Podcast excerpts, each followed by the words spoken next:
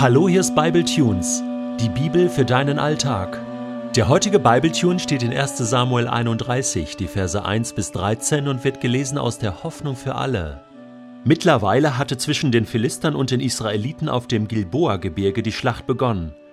Die Israeliten versuchten zu fliehen, aber die meisten von ihnen fielen.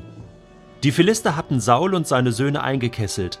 Jonathan, Abinadab und Malkishua waren bereits getötet worden. Um Saul tobte noch ein erbitterter Kampf. Er wurde von den Pfeilen der Bogenschützen getroffen und verwundet. Da flehte er seinen Waffenträger an: Zieh dein Schwert und töte mich, sonst bringen mich diese unbeschnittenen Heiden um und treiben ihren Spott mit mir. Doch der Waffenträger weigerte sich. Er wagte es nicht, den König umzubringen. Da nahm Saul selbst sein Schwert und stürzte sich hinein. Als der Diener sah, dass sein Herr tot war, ließ auch er sich in sein Schwert fallen und starb zusammen mit dem König. So fielen an diesem Tag Saul, seine drei Söhne, sein Waffenträger und alle seine Männer. Als die Bewohner der Jesreel-Ebene und der umliegenden Gegend hörten, dass die Israeliten geflohen und Saul und seine Söhne gefallen waren, ergriffen auch sie die Flucht. Die Philister nahmen die verlassenen Städte in Besitz und wohnten darin. Am Tag nach der Schlacht kehrten die Philister noch einmal zum Schlachtfeld auf dem Gilboa-Gebirge zurück, um die Gefallenen auszuplündern. Dabei fanden sie die Leichen Sauls und seiner drei Söhne, die immer noch dort lagen. Sie schlugen Saul den Kopf ab und zogen ihm die Rüstung aus.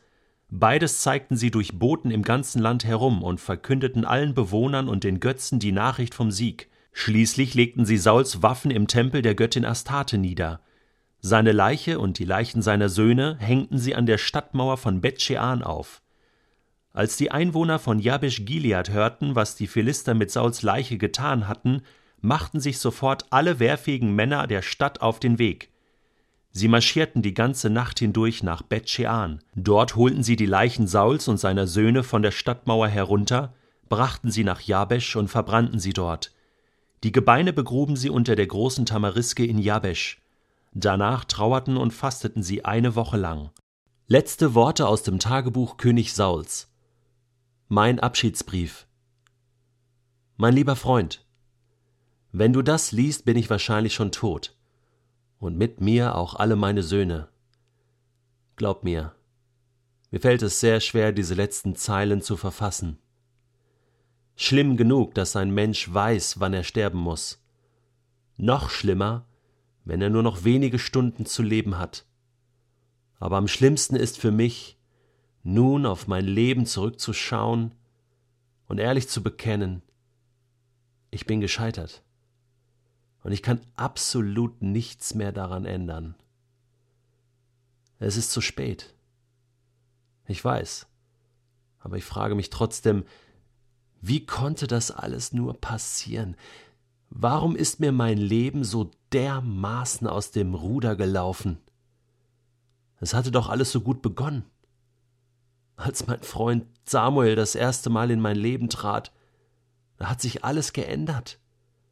Dann meine Berufung als König über Israel. Was für eine Gunst Gottes.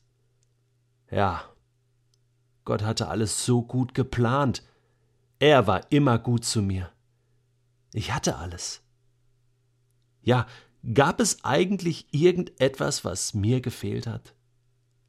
Lebensglück, Gesundheit, Reichtum, Familie, Siege über meine Feinde, Samuel an meiner Seite, David. Ich frage mich, wo ist der Faden gerissen? An welcher Stelle bin ich falsch abgebogen und auf einer Straße gelandet, die mich in diese Sackgasse geführt hat? Das ist das, was ich Samuel gestern eigentlich fragen wollte. Aber es war nicht mehr möglich. Und nun sitze ich hier und weiß nicht mehr aus noch ein. Wer kann mir jetzt noch helfen? Alle haben mich verlassen, Samuel, David, auch Jonathan ist gegen mich. Und Gott, mein Gott, warum hast du mich verlassen? Warum hast du mich im Stich gelassen? Warum hast du aufgehört, mir gnädig zu sein? Was soll ich denn jetzt tun? Zu was bin ich noch fähig? Soll ich mir mit der letzten Würde, die mir geblieben ist, selbst ein Ende setzen? Mich selbst besiegen? Mich selbst schlagen? Mich selbst bestrafen? Ist es das, was du willst, o oh Gott? Mein Opfer? Mein Leben?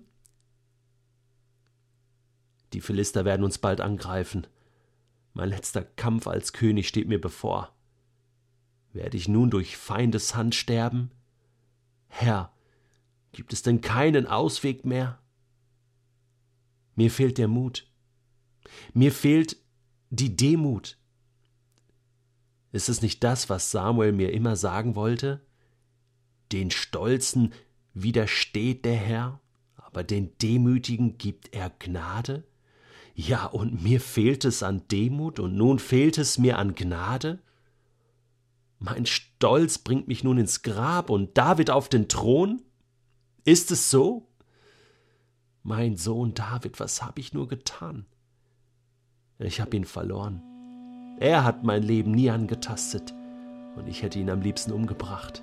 Und nun wird er leben und ich sterben.